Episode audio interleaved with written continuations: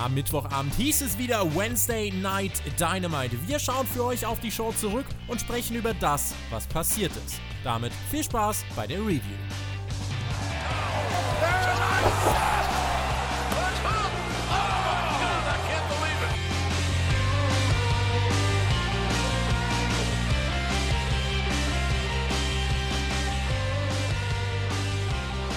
Eine neue Woche, eine neue Ausgabe von AEW Dynamite. Folge 18 aus Huntsville mit den Tan Lashes von MJF gegen Cody. Das ist aber definitiv nicht der einzige Talking Point, an dem wir uns heute in einem, glaube ich, sehr vollgepackten Podcast aufhalten werden. Ihr hört den Spotify Podcast mit der AEW Dynamite Review und für euch wieder am Start ist Team TJT. TJT! Alex, what's up? Ja, Tobi, ich freue mich. Interessante Ausgabe. Ich bin sehr, sehr neugierig, wie dieses Abschlusssegment der Show ist, die Ten Lashes. Das ist ja durchaus mal was anderes. Und ja, wie jede Woche machen wir zwei das zusammen. Der Thumbtack Jack, der Tobi, Team TJT. TJT!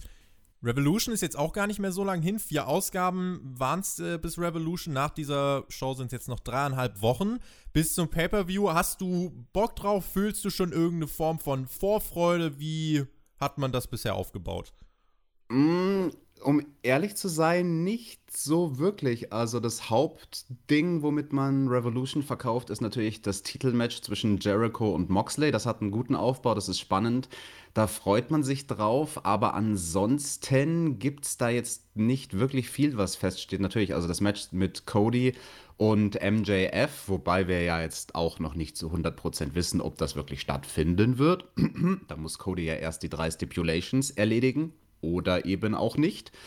Und ansonsten steht noch nicht so viel fest. Also muss ich dir ganz ehrlich sagen, nee, für Revolution bin ich noch nicht hyped. Nee. Aber da kommt eigentlich noch ein bisschen was dazu. Insofern widerspreche ich dir energisch. Man bringt seit Wochen konstant Paarungen auf den Weg, die dort, jetzt glaube ich dem Jonathan ein Wort, kulminieren werden. Und insofern macht man hier das Wrestling ABC so, wie es vorgelebt werden soll. Ein weiterer Pay-Per-View wurde auch angekündigt. Am 23. Mai wird zum zweiten Mal in der MGM Grand Garden Arena das Event Double or Nothing stattfinden. Basically also jetzt wieder drei Monate zwischen den Pay-Per-Views und ich bin gespannt, wo wir in den nächsten drei Monaten stehen werden. Was glaubt ihr? Wo wir in drei Monaten stehen werden. Wie würdet ihr es bis dahin bucken? Was könnte bis dahin vielleicht der Main Event um den AEW-Titel sein? Schreibt uns das doch gern mal unter dieses Video. Ich glaube in jedem Fall, dass das eine spannende Reise wird bis dahin. Einmal bis Revolution, dann bis Double or Nothing. Und gerade mit so Events wie Bash at the Beach zwischendurch ist das eigentlich ein Pay-Per-View-Rhythmus, der die Events auch wirklich groß wirken lässt. Was gefällt dir lieber, jeden Monat ein Pay-Per-View oder alle drei Monate? Nee, also jeden Monat ist definitiv zu viel. Da bin ich wahrscheinlich auch nicht der einzige Mensch auf der Welt, der so empfindet. Aber alle drei Monate ist vielleicht dann auch zu groß als Pause. Also vielleicht, wie bei so vielen Dingen auf der Welt, wäre das Richtige so ein Mittelmaß. Vielleicht fünf Pay-per-Views. Mal schauen, wie AEW das handhaben wird. Wir schauen rein in die aktuelle Dynamite-Ausgabe und es gab erstmal einen kleinen Rückblick auf die Geschehnisse aus der Vorwoche rund um John Moxley und Chris Jericho. Und dann, wie letzte Woche, startete Dynamite mit dem Entrance von John Moxley und Justin Roberts. Alex, der war auch diese Woche in Topform. Ja, das ist ja jedes Mal. Also, wenn Justin Roberts sein Announcement macht, dann muss ich immer kurz überlegen, wer kommt denn da jetzt rein? John Cena oder nee, nee, anderer John, John Moxley mit dem schönen, lange gezogenen John. Und der hat auch wie jedes Mal in vergangener Zeit diese Augenklappe am Start. Also, das wird konsequent weitergesellt. Und natürlich interessantes Match gegen jemanden vom Inner Circle, gegen Ortiz, der natürlich auch nicht ganz unbeteiligt war an dieser Augenverletzung. Ortiz kommt dann zum Ring, aber bevor es mit dem Match losgeht, ertönen ganz wundersame Klänge, die schönsten Klänge auf der Welt, Tobi. you are beautiful on the inside. You are innocence personified. And I, and will, I drag will, drag, you, down. you down. Nun, okay, kein, kein, Sing, kein Sing-Along, aber wenn wir irgendwann away. Wenn wir, wenn wir mal bei Dynamite like vor Ort December sind, ich kriege ihn nicht eingefangen. I have carved out the soul made of stone, and I will drag you down and sell you out. Embraced by the darkness, I'm losing the light. Encircled by demons, I fight. What, what if I become Now that I betrayed everyone I've ever loved, I pushed them all away. And I have been a slave to the Judas in my mind. Is there something left for me to save in the wreckage of my life? My life. I'm become, I'm become, I'm becoming. I'm become, I'm become, I'm becoming. Judas! in, Großartig. Judas in my mind. I'm become, I'm become, I'm becoming. I'm become, I'm become, I'm becoming. Leute, allein dafür, Judas in, Judas in my mind. allein dafür muss es den Daumen nach oben und irgendeinen Kommentar für dieses Video geben. Großartig. Ein Jahresrückblick würdiger Gesang von Alexander Bedranowski. Judas. Wie, wie, wie geht die zweite Strophe? Ähm, google doch mal nach den Lyrics. Es ist leider immer nach der ersten Strophe vorbei im TV. Damn it. In jedem Fall. Chris Jericho, der kam hier raus und ähm, auch hier haben die Leute wieder mitgesungen. Und äh, vielleicht nicht ganz so lautstark wie in den letzten Wochen, aber man hat das mit der Kamera gut eingefangen. Ich glaube, das wird sich als Gimmick auch die nächsten Wochen durchziehen. Und das Schöne, Chris Jericho hört unseren Podcast. Genau wie die Bahn, die bei dir vorbeifährt, immer zur selben Zeit. Auch die hört unseren Podcast und ist deswegen immer pünktlich. Ich habe es in der letzten Woche kritisiert. Diese Woche will ich den Kritikern weltweit jetzt aber den Wind aus den Segeln nehmen. Das Statement letzte Woche hat ja für Kontroverse gesorgt. Selbst der Präsident hat über den Rücktritt nachgedacht. Aber Chris Jericho hat in dieser Woche alles richtig gemacht. Kein Rot, kein Glitzer, beziehungsweise Glitzer und Rot nicht in der Kombination, sondern ich glaube, ein dunkles Lila war es dann letzten Endes. Und das kann man tun. Und deswegen in dieser Woche das Jackett der Woche für Chris Jericho. Und ich bewerte es mit 3,5 von 5 Knöpfen. Das war ein guter Step-up im Vergleich zur letzten Woche.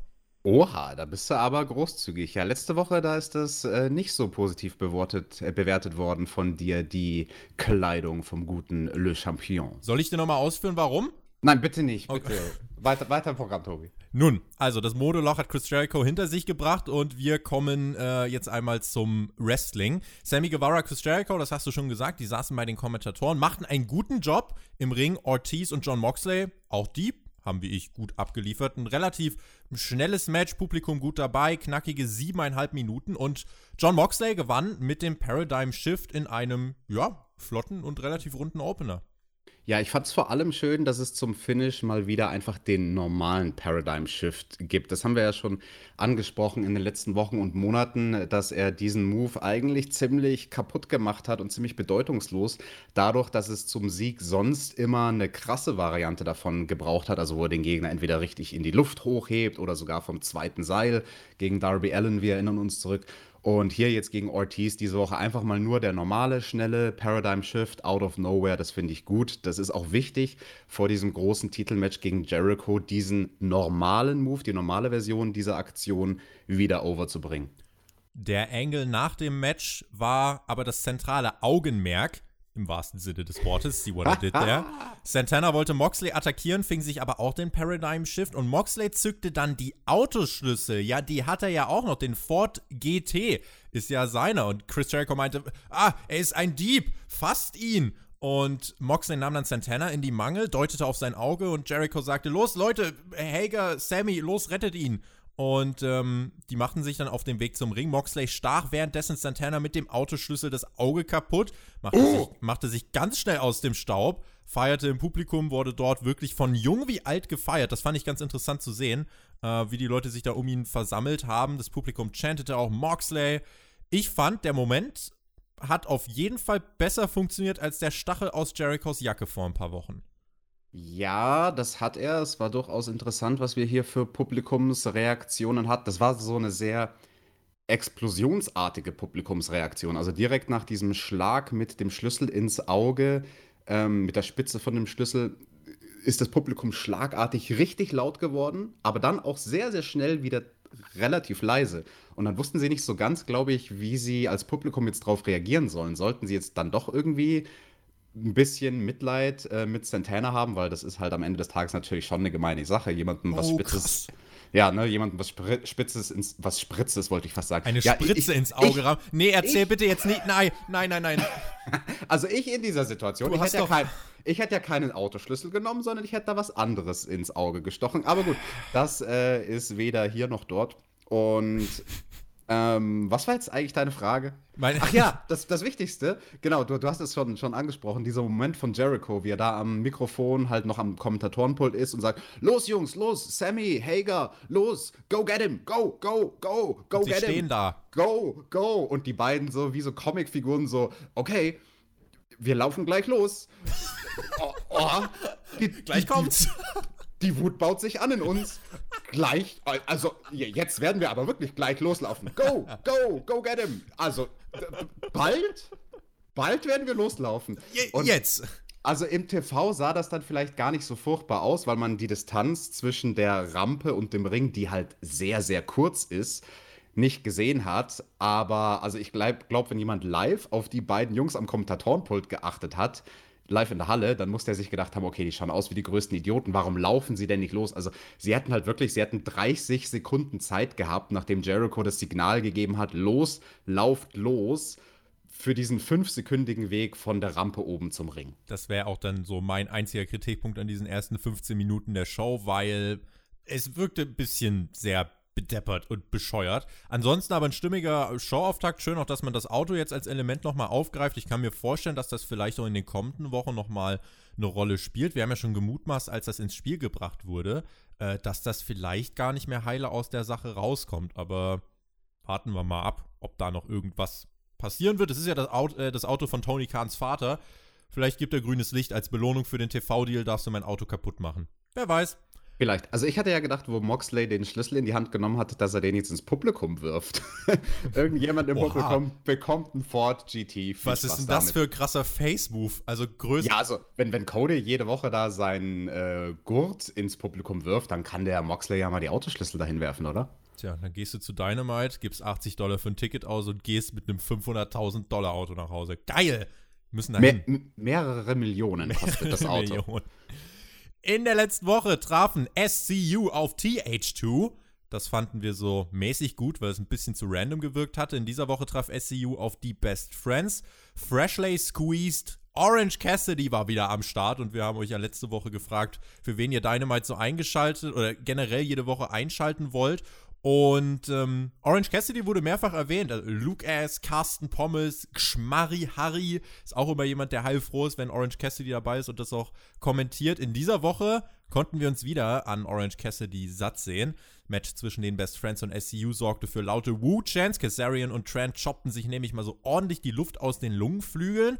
Und die ehemaligen Tag Team Champions um SCU drehten auf. Im Ring brachte Scorpio Sky den Cutter gegen Chuck Taylor durch. Außerhalb des Rings gab es den Spear von Trent. Körper flogen durch die Luft, alle lagen am Boden, bis auf einen. Orange Cassidy. Aber der ließ das Ganze nicht auf sich sitzen, legte sich kurzerhand einfach mit zu den zerstörten Körpern auf den Hallenboden. Das Publikum fand es super. Ich glaube, diese klein dosierten Spots sind ein Teil des Erfolgsgeheimnisses, oder? Definitiv, aber Comedy ist halt echt immer so eine Gratwanderung und wir hatten einmal später in der Sendung, ohne es jetzt zu spoilern, eine Situation, wo es auch Comedy gab und die war dann dort, finde ich, aber fehlplatziert. Aber hier in diesem Match, Orange Cassidy, wie eigentlich immer, seine Comedy ist on point, wie ich finde, und einfach immer im richtigen Moment.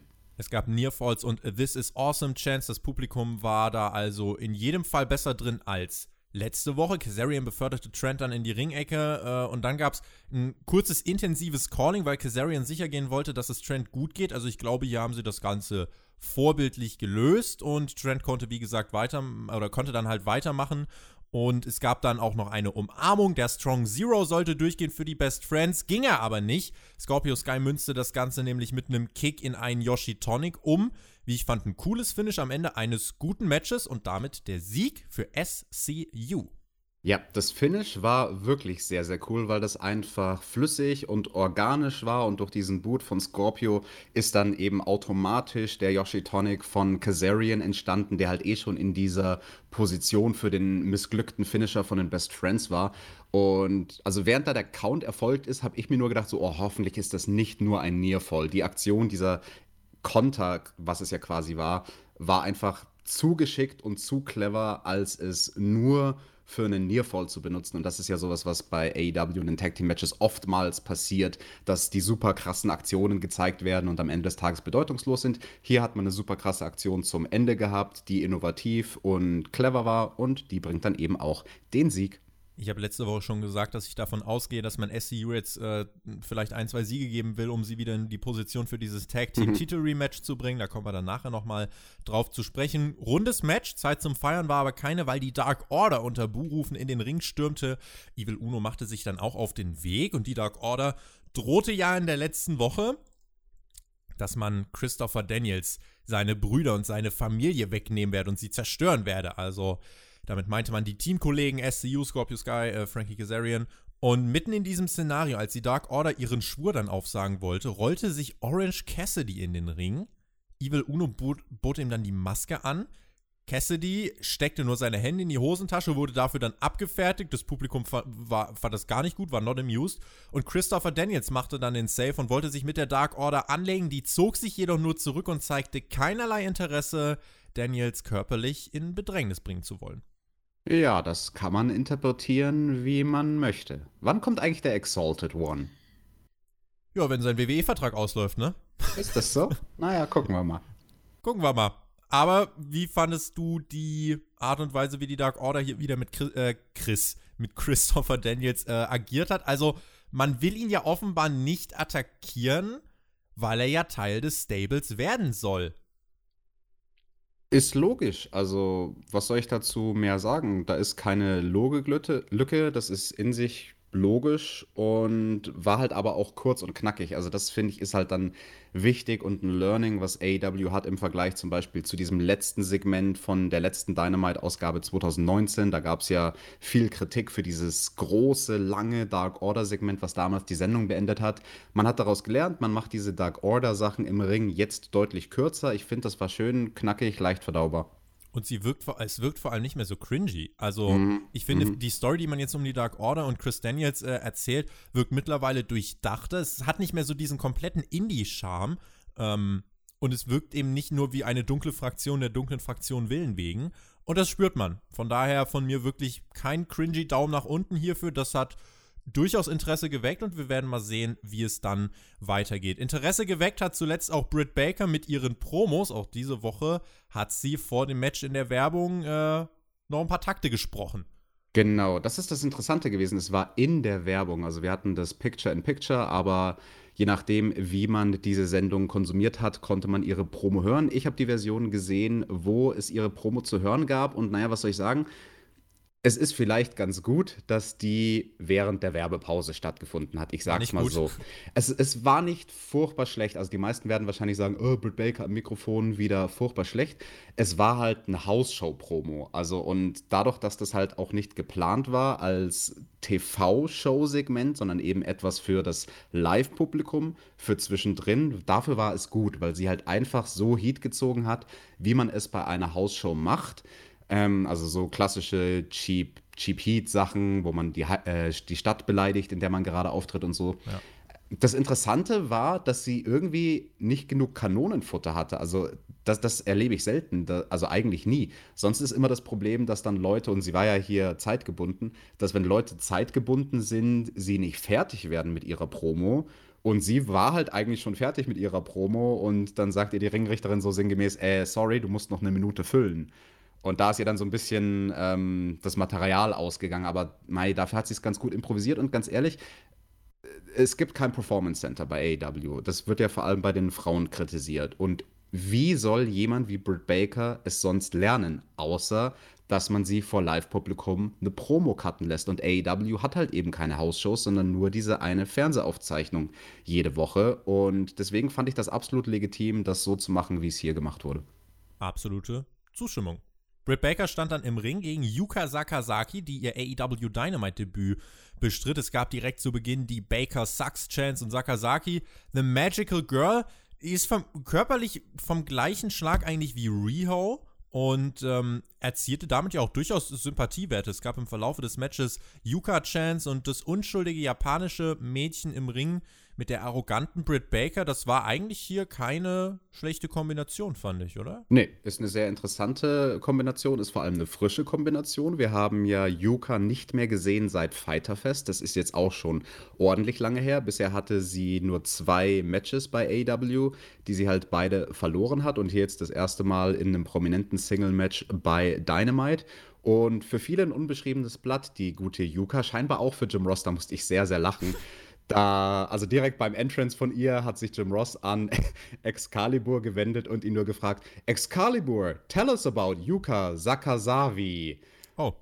Ah, Schade. Sakazaki, nicht Savi. Jim Ross, es tut mir leid, das war mein Kommentar der Woche. Oder der Kommentar-Fail der Woche. Das wahrscheinlich eher, ja. wie man es wie man's sehen möchte. Nun ja, nach dreieinhalb Minuten holte sich Yuka Sakazaki mit einem Einroller tatsächlich den Sieg. Und ähm, das Match ging halt wirklich nicht lang, gibt es nicht viel wirklich zu erzählen. Und mitten in diese Freude hinein schnappte sich Britt Baker dann die Ringglocke, schlug Sakazaki nieder. Und ich habe mich dabei erwischt, wie ich hier in Jonathan-Manier wirklich gesagt habe: Lass sie! Und Sakazaki blutete aus dem Mund, hielt dann in ihrer Sie hielt dann in ihrer Hand auch einen Zahn. Britt Baker setzte den Lockjaw an und ich dachte mir, krass, hör doch mal auf, lass doch mal das Mädchen jetzt in Ruhe. Aber wirklich, also das, das war unhöflich, das macht man nicht. Das- Jemanden von hinten mit einer Ringglocke attackieren und dann da auch noch die Zähne rausschlagen, also das, das geziert sich nicht. Gehört Nein. nicht zum guten Ton, finde ich. Also Jawohl. Amerikaner, andere Kultur, aber das ist ja ein richtiger Kulturschock für die gute Sakazaki. Nun ja, in jedem Fall hat man es hier geschafft, irgendwie eine Emotion aus mir herauszulocken. Und ey, es hat halt endlich eine Richtung, was bei den Frauen passiert. Auch wenn ich jetzt kein Freund dieser Baker-Promos in den letzten Wochen war. Das hier hat bei mir zumindest funktioniert. Es ist irgendwie so eine Storyline rund um sie erkennbar. Es ist kein, kein random Women's Match for the sake of a Women's Match. Es war nicht zu lang, das kommt auch noch dazu. Und im Prinzip hat man hier eigentlich das richtig gemacht, was wir in den letzten Wochen häufig kritisiert haben. Da stimme ich dir zu. Und Tobi, weißt du, was total gut klingen würde? Eine Dreier-Kombination, Dreier-Gespann aus Butcher, Blade und Baker. Ui. Und was passiert mit Bunny? Wird die rausgemobbt? Die, die wird rausgemobbt. Die wird rausgemobbt. Es gibt ein, äh, ein, ein ähm, Bunny Mask on a Pole Match zwischen äh, Ellie und Britt Baker. Gab es nicht sogar schon Matches zwischen Ellie und Britt Baker? Ich überlege gerade, All Out ja. oder so. Ja, ja, ja, ja, da war mal was, ne? Und äh, du, vielleicht. Baker bei, bei Butcher Blade wäre wär eine Idee. Wobei ich glaube, in der Women's Division braucht man gerade eher irgendwie Charaktere mit Ecken und Kanten, aber lassen wir uns überraschen. Weiter ging es mit einem dicken Eight-Man-Tag-Team-Match. Butcher und Blade suchten sich die Lucha Brothers als Partner und die Lucha Bros, wir haben sie ja länger nicht mehr gesehen, bekamen einen großen Entrance, wie ich fand, mit viel Feuer und Feuerwerk.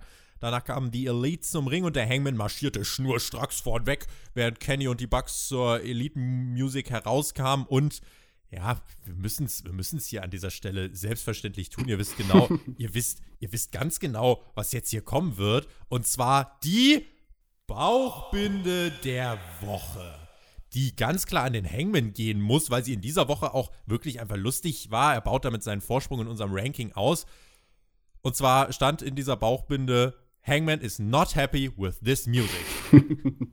Ja, und Tobis Challenge an euch da draußen steht ja, glaube ich, immer noch. Also, wenn ihr fleißig das ganze Jahr 2020 über alle unsere Bauchbinden oder überhaupt Dinger der Woche sammelt und schön fein säuberlich in einer Excel-Tabelle runterschreibt, in welcher Ausgabe gab es welche Dinger der Woche. Wa- Was, was gibt es dann zu gewinnen, Dann Tobi? bekommt die, ihr von die Schlüssel für den Ford GT, oder? Nee, den habe ich ja nicht. Ich kann Moxley Ach so. zwar mal fragen, aber äh, dann bekommt ihr Spotlight Merchandise. Irgend, ihr könnt Auch- euch was dem, ihr könnt euch was aus dem Shop aussuchen und bekommt das von uns. Das ist ein Deal, finde ich. Ist ein Deal. So, und dann standen da jetzt acht Leute im Ring. Ich weiß, Alex, irgendwie, das hatte für mich so ein bisschen Hausshow-Main-Event-Flair. Ich weiß nicht, äh, wie es dir dann dabei ging. Es gab äh, generell viel Offensive, wenig Defensive in diesem Match. Spannend war halt zu sehen, wie sich der Hangman integrieren konnte. Der hat sich ja immer, wenn so ein Tag drohte, relativ weit zur Seite bewegt und hat die Bucks und Kenny ihr Ding machen lassen. Aber der Ring war auf jeden Fall voll.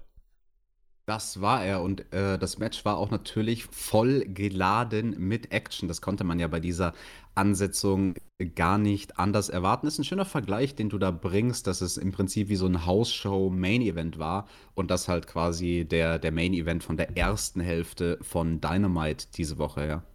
Und mit einem Dive von Phoenix auf alle vier Gegnern gingen wir dann in die Picture-in-Picture-Werbung. Mhm. Relativ cooler Moment, weil JR hatte eigentlich schon abmoderiert, also ich habe es als cool empfunden. Ähm, und die Picture-in-Picture-Werbung startete quasi mit dem Dive nach draußen. Es war also ein bisschen anders, wie man es sonst sieht, wo quasi der Move kommt, beide liegen am Boden, Abmoderation, Werbung. Hier war das so ein bisschen durchgemischt. War das mistimed oder war das dadurch authentisch? Ich glaube, es war nicht absichtlich, aber es war gut. Also ich denke, Phoenix hatte einfach ein bisschen Verzögerung, auch wenn man da genau hinguckt. Ich glaube, der Ringrichter hat kurz davor noch mit ihm kommuniziert und versucht ihm zu sagen, Junge, beeil dich, schnell, du hast keine Zeit mehr für den Dive. Also nicht, wenn du ihn noch vor der Werbung im Bild haben möchtest. Und ja, aber nichtsdestotrotz ist ja eigentlich egal, was geplant war, das, was man am Ende zu sehen bekommen hat, sah organisch aus, sah echt aus. Und das sagen wir ja so oft. Also, wenn du es wirklich wie eine Sportveranstaltung darstellen willst, dann ist halt nicht immer alles perfekt getimed. Dann sollte nicht immer perfekt vor der Werbung ein Move kommen. Dann sollte auch mal irgendwas Spannendes in der Werbung passieren. Und das ist in diesem Fall passiert. Also war doch gut. Das Match wurde genau wie man es erwarten konnte zum absoluten Spektakel. Es wurde spottig, schnell, es wurde laut vom Publikum und wie ich fand, wurde es damit insgesamt zumindest nie langweilig in diesem Match. Generell eigentlich bisher in dieser Sendung keinen Moment der Langeweile für mich. Gab dann irgendwann den Hottag für den Hangman von äh, Kenny und boy oh boy hat Page aufgeräumt, flog selbst durch die Luft, schmiss seine Gegner durch die Luft, Publikum feierte ihn, Moonsault-Spot auf alle vier Gegner, Cowboy-Shit-Chance und dann gab es einen Moment, in dem es für mich so ein bisschen zusammengefallen ist. Der Butcher nimmt Matt Jackson zur Powerbomb. Blade soll vom Top Rope heranspringen, verpasst seinen Gegner, verzögert, wirft der Butcher dann seinen Gegner zu Boden, ist im Cover. Der Ref zählt das Cover aber erst mit Verspätung, weil Pentagon noch auf dem Rücken von Butcher erst den Canadian Destroyer Spot ansetzen muss. Das hat mich leider sehr rausgerissen. Und äh, liebe Grüße an den Mac, der wahrscheinlich bei diesem Spot auch am liebsten aus seinem Fenster gesprungen wäre. Ja, da Ken möchte ich kurz äh, reingrätschen, bevor du das Match zu Ende bringst. Also ja, ich bin da auch der Meinung, das hat überhaupt nicht funktioniert und richtig den Fluss aus der Endphase von diesem Match rausgenommen, weil es halt auch einfach inkonsequent und unlogisch war, weil Nox, der Ringrichter, unterbricht das Cover, weil im Prinzip Pentagon so dumm ist, auf den Rücken von dem covernden Butcher zu springen. Ja. Also es ist ja schon dann richtig, das Cover zu unterbrechen, aber normalerweise hast du halt die Situation nicht. Also derjenige, der in die Cover-Situation reingrätscht, ist natürlich immer der Gegner und nicht der Teampartner, wie in diesem Fall. Und von daher, also von der Logik maximal dumm von Pentagon. Ja, also im K-Fape wollte er den anstürmenden anderen Young Buck, der, der nicht gecovert wurde, der Young Buck, der das Cover unterbrechen wollte, den wollte er aufhalten. Das hat er erfolgreich gemacht mit dem Canadian Destroyer, aber beim Versuch, ihn aufzuhalten, hat er halt selbst das Cover unterbrochen, was sein Teampartner gerade ansetzt. Also, das ist, glaube ich, der Inbegriff von dumm. Ich glaube, irgendwo in Amerika habe ich gerade einen Knall gehört. Das muss der Kopf von Jim Cornette gewesen sein. Der ist nämlich geplatzt. Aber vielleicht nicht nur wegen diesem Match, sondern auch wegen dem Coronavirus. An dieser Stelle gute Besserungswünsche ganz im Ernst an Jim Cornette. Ich hoffe mal, das geht halbwegs gut aus mit seiner Erkrankung. Wäre sehr schade, wenn nicht, weil ich liebe es, diesen Mann am Mikrofon zu hören. Kenny räumte in diesem Match dann mit dem Snapdragon auf, mit einer Snapdragon Party und äh, die Bugs wollten dann zur Superkick-Party ansetzen. Der Hangman tagte sich aber ein, verfehlte einen Bugshot. Danach gab es dann die Superkick-Party und dann den Bugshot gegen Blade. Fallaway Slam gegen den Butcher. Aber dann hat, Ken, äh, dann hat äh, Adam Page den Tag verweigert mit den Young Bucks. Steckte dann, weil er nicht aufmerksam war, den Penta-Driver ein von Pentagon und Phoenix. Und damit verliert Hangman Adam Page dieses Match für The Elite. Da werden wir gleich drüber noch sprechen. Vielleicht erstmal zum Match. Du hast ja in der letzten Woche angedeutet, warum es dir potenziell missfallen könnte. Wie war es denn jetzt am Ende? Ja, also das, was ich befürchtet habe, ist halt auch eingetreten. Es liegt in der Natur der Dinge, dass wenn du so ein Tag Team Match und dann nochmal mit acht Leuten, das ist ja nochmal doppelt so viel wie normalerweise, wenn du so ein Match actionlastig in diesem neumodernen Young Bucks Stil aufziehst, dann werden halt da Logiklücken entstehen. Und genau die sind entstanden. Also die eine ganz, ganz schlimme, dieser Spot mit Pentagon, der das Cover seines eigenen Partners unterbricht, das haben wir schon erzählt. Ein anderes Ding, was, also das war sowas von cringe-worthy. Ich habe diesen Moment so sehr gehasst, ich kann es dir gar nicht in Worte packen. Also da muss ich jetzt auch meinen inneren Cornett auskehren. Ähm, kurz vor dem Hot Tag. Äh, welcher von den Young Bucks war das im Ring? Das war der Nick, oder? Der mit dem Haarausfall.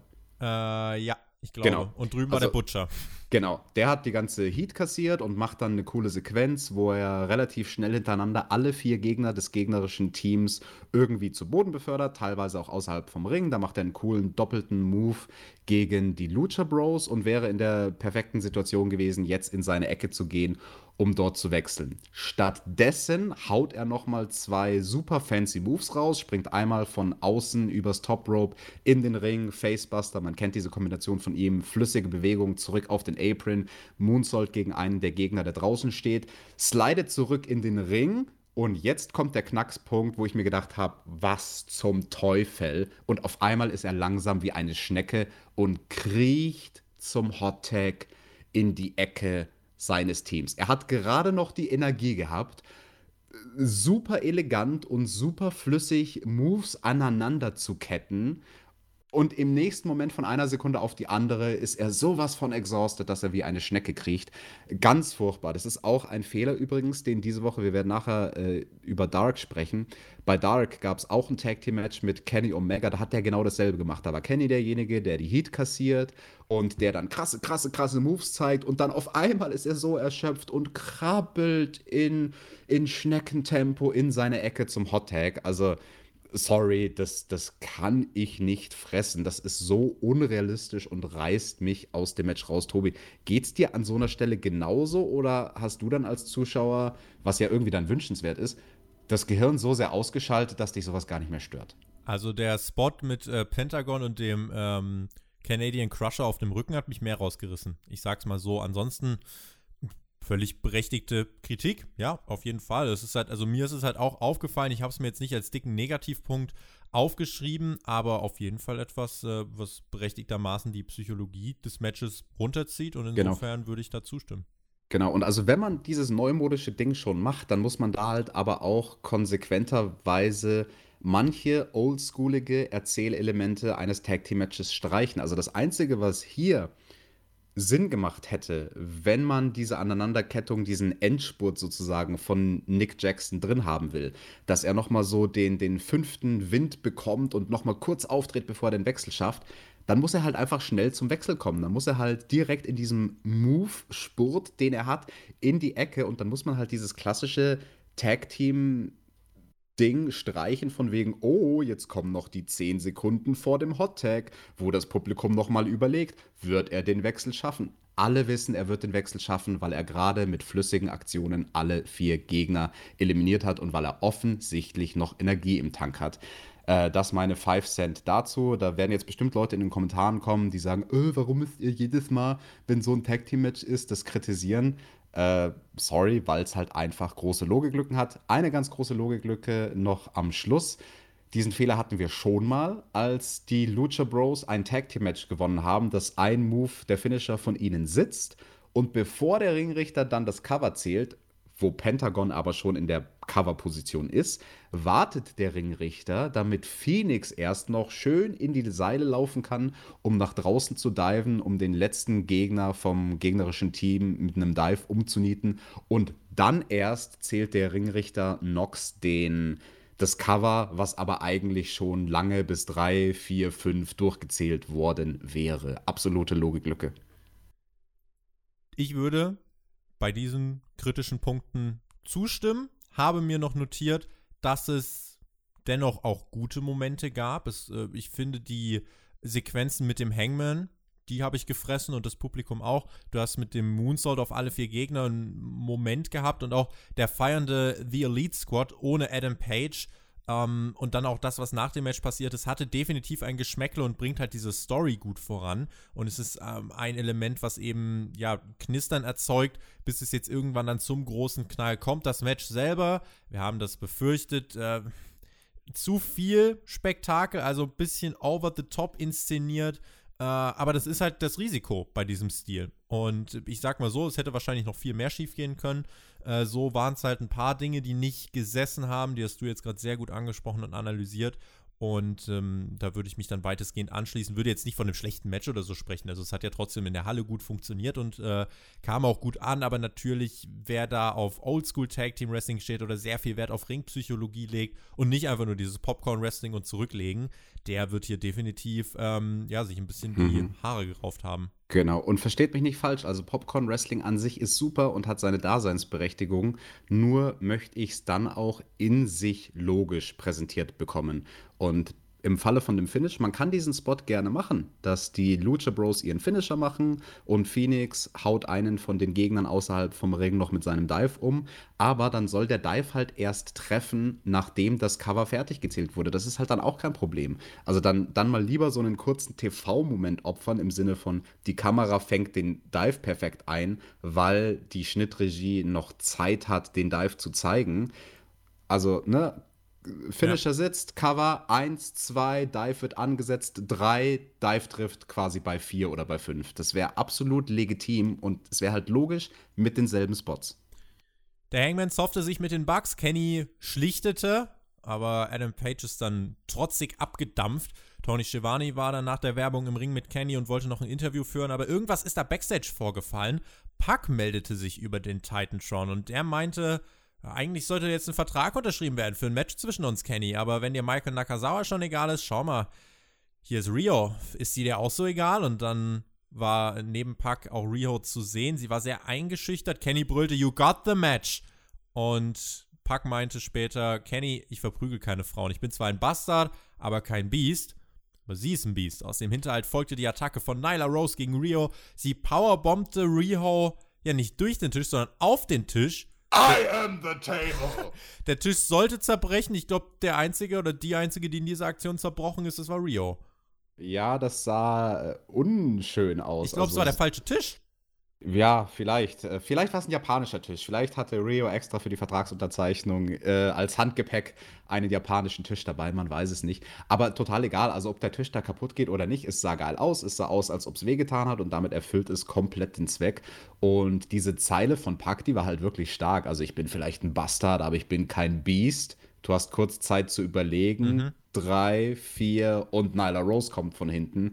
Das war cool gemacht. Ähm, sehr starkes Segment. Jetzt meckern auf hohem Niveau. Das Einzige, was man vielleicht hätte verbessern können, äh, Rio war ein bisschen voreilig in ihrer Reaktion auf Nyla Rose.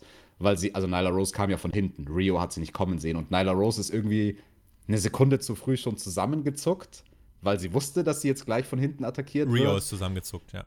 Rio, genau, Rio ist zusammengezockt, aber whatever. Also gutes Segment und man darf ja gespannt sein, was man daraus macht. Also man könnte jetzt mutmaßen, sieht man vielleicht, nachdem dieses Match mit Puck und Kenny dann irgendwann mal fertig erzählt ist, die beiden Jungs nochmal mit den jeweiligen Damen an ihrer Seite? Mixed Tag Team Action vielleicht? Vielleicht kleine Einordnung noch zu diesem Segment. Gutes Follow-up. Kenny hat Probleme mit dem Hangman und mit Puck.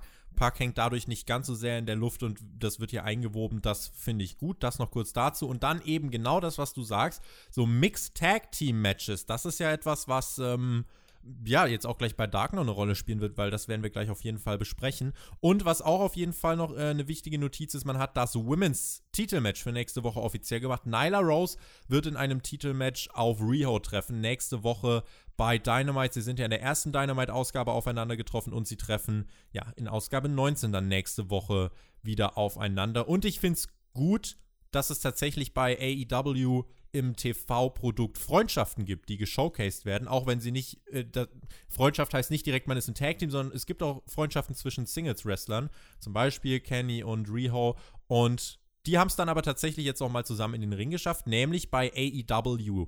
Dark, das war ja in den letzten Wochen, waren das immer so 30 Minuten und ich habe dann immer, ich habe gestern, gestern sage ich schon, in der letzten ähm, mhm. Dynamite-Review habe ich äh, gemeint, boah, es plätschert so ein bisschen konzeptlos vor sich hin und gestern habe ich dann AEW Dark gesehen und dachte mir, huh, das war mehr als doppelt so lang in dieser Woche, 80 Minuten und es ist so einiges passiert. Ja, also AEW Dark diese Woche war wirklich sehr, sehr interessant. Reden wir mal als erstes über etwas, was dann in der Mitte von der Show stattgefunden hat, weil wir gerade thematisch dabei waren. Bei Kenny Omega und Riho. Die hatten nämlich ein Mixed Tag Team Match. Und da muss man jetzt ähm, natürlich genau darauf achten, was das für eine Bedeutung hat für AEW. Das Mixed Tag Team Match war gegen, gegen Kip Sabian und Penelope Ford auf, der, auf dem Schiff von Chris Jericho. Und Tony Khan hatte ja zu Anfang, als AEW gegründet wurde, ganz explizit gesagt, nee, sowas wird es bei uns nicht geben. Kein Intergender Wrestling. Kein Intergender Wrestling, Punkt. Ist er kein Fan von, will er nicht sehen. Und Kenny Omega hat nach diesem Match das dann auch adressiert am Mikrofon und hat gesagt, hey, das war damals, heute ist ein anderer Tag. Und er hat das dann so in den Gesamtkontext gebracht, die Bedeutung von diesem Match. Und das fand ich sehr, sehr interessant, weil er halt gesagt hat, hey, ähm, Wrestling gibt schon seit über 100 Jahren und am Anfang zum Beispiel haben Leute gesagt, boah, nee, also Wrestler, die dürfen keinen Körper haben und die dürfen nicht durchtrainiert sein. Die müssen ausschauen wie irgendwelche Brawler aus, aus einer Bar. Und er hat halt dann darüber gesprochen, wie sich so die Perception von Wrestling und einzelnen Elementen im Wrestling gewandelt hat über die Jahrzehnte und über die Jahrhunderte. Und dann haben Leute gesagt, nein, es darf nur Singles-Matches geben. Ein Tag-Team-Match ist total absurd. Es darf nicht zwei gegen zwei oder drei gegen drei oder vier gegen vier geben. Royal Rumble-Matches, Survivor Series. Royal Rumble, Survivor Series, das ist doch alles verrückt. Und was? Frauen im Ring? Nein, Frauen gehören nicht in den Ring. Und naja, das halt jetzt quasi als die nächste Stufe. Jetzt kombiniert man im Tag-Team-Bereich Männer mit Frauen. Und also das war halt ein sehr, sehr interessantes, ich sag mal, ein sehr, sehr interessantes Prototyp-Match. Also quasi ein Showcase, was könnte ein Mixed Tag Team Match bei AEW sein. Und es war anders als das, was wir zum Beispiel von WWE gewohnt sind. Also WWE hatte das ja auf dem Network, ein eigenes Special mit sogar zwei Seasons, diese Mixed Tag Team Challenge. Ja. Da war aber das Regelwerk anders. Da war es dann immer, wenn einer von den Männern im Ring ist, muss der gegen den anderen Mann antreten. Wenn sich eine von den Frauen einwechselt, bedeutet das automatisch, dass die andere Frau in den Ring kommt. Hier bei AEW auf der Jericho Cruise, da war das anders. Da hat es nicht bedeutet, dass wenn sich einer vom anderen Geschlecht einwechselt, dass dann auf der Gegenseite automatisch ein Wechsel erfolgt, sondern es konnten halt auch Männer gegen Frauen wresteln. Und das ist passiert und das hat man direkt von Anfang an etabliert. Und ähm, zum Beispiel Kenny Omega und Kip Sabian, die standen als Erste im Ring und dann hat man aber direkt die Mädels eingewechselt, bevor die Jungs sich jemals berühren. Die Mädels haben ein bisschen gerasselt und dann kam halt schließlich dieser Moment, wo wieder die Konfrontation zwischen Omega und Kip Sabian kommen würde, aber Kip Sabian duckt sich und sagt, nee, nee, nee, Kenny, ich will gar nicht gegen dich wresteln, ich will gegen deine kleine japanische Freundin wresteln. Und das hat halt wirklich Publikumsreaktion gezogen. Also da war das Publikum ab dem Moment richtig in diesem Match drin und so, oha, krass, machen die das jetzt wirklich? Und ich finde, Tobi, und da würde mich jetzt auch deine Meinung interess äh, sehr interessieren, ich finde, AEW hat das in diesem Prototyp-Match glaubhaft rübergebracht, dass auch ein Mann gegen eine Frau auf eine competitive Art und Weise wresteln kann. Ich glaube, wir haben es im Weihnachtsspecial von uns schon mal angesprochen, wo wir ja generell festgehalten haben, dass es im Kampfsport doch Möglichkeiten gibt, um es glaubwürdig darzustellen, wie Frauen und Männer auf einer Ebene stehen können. Und natürlich kannst du jetzt nicht irgendwie äh, sagen, dass du eine Reho stellst gegen Wardlow oder so. Das wäre natürlich jetzt Quatsch. Aber in gewissen Szenarien, wenn man es durchdenkt und klug umsetzt, wie hier in diesem Szenario, da ist das meiner Meinung nach gelungen, kannst du das Publikum reinholen. Es wird keine riesige Kritik auslösen, einfach weil die Art und Weise, wie es umgesetzt wird, mhm. glaubhaft ist und weil es nicht irgendwie so ein Mann-Frau-Beatdown ist, sondern es zieht die Frauen nach oben. Und ähm, das ist halt eben ein wichtiger Punkt, wenn es um Gleichberechtigung und so weiter geht, was ja was ist, was man auf jeden Fall anstreben sollte. Es darf nicht forciert sein, es muss sich organisch ergeben und das hat man hier geschafft und deswegen fand ich diesen Prototyp, bei dem ich mir sicher bin, dass Kenny Omega für den verantwortlich ist, mhm, mhm, ähm, fand ich diesen Prototyp hier wirklich gelungen. Ja, da hat man auch genau die richtigen vier Personen im Ring gehabt, weil auch die Auseinandersetzungen während diesem Match zwischen Kenny Omega und Penelope Ford zum Beispiel, auch die waren glaubhaft. Die haben halt dann eher gechain wrestled. Und natürlich, also du darfst dann natürlich nicht einen Kerl gegen eine Frau reinstellen und dann gibt es einen Schlagabtausch oder einen Strike-Abtausch. Natürlich gewinnt da der Kerl, weil der einfach mehr Muskelmasse und mehr Körpergewicht und mehr Körpergröße hat. Aber wenn die halt hier am Anfang beginnen zu Chain-Wresteln, das fand ich sehr, sehr interessant, diese Sequenz, die Kenny Omega da mit Penelope Ford hatte, weil Penelope Ford musste wirklich für alles kämpfen. Also für jeden Griff, für jeden Konter, der normalerweise bei einer weiblichen Gegnerin total leicht wäre für sie, musste sie hier wirklich kämpfen und andersrum war es halt für Kenny relativ leicht, aus Sachen von Penelope Ford rauszukommen und weil er halt einfach diesen Gewichtsvorteil hat und Hebelwirkung und tralala und alles, was damit einhergeht. Also unterm Strich ein sehr, sehr interessantes Mixed Tag Team Match. Äh, gewonnen haben da Kenny und die gute Riho. Nach 17 Man darf, Minuten. Ja. Genau, es war, also war auch ein langes Match, ne, muss man Genau. auch dazu sagen. Und deswegen machen wir diese Woche mal diesen Exkurs bei Dark ein bisschen länger, weil ich glaube schon, dass das, ähm, wenn es so um die Geschichtsschreibung sozusagen geht, durchaus eine Bedeutung hatte, dieses Match. Und es kann gut sein, dass man da in ein paar Jahren drauf zurückguckt, so, hey, was war denn das erste Match? Was war denn das erste Match, was sie mal einfach Tony Khan vor allem als Hauptaudienz sozusagen von diesem Publikum, äh, von diesem Match gezeigt haben? Was war das erste Match, um den zu überzeugen, um dem zu sagen, hey Tony, guck mal, Es diese geht. Art von Match, es geht. Wir, wir, wir können es machen, wenn wir es nur clever strukturieren.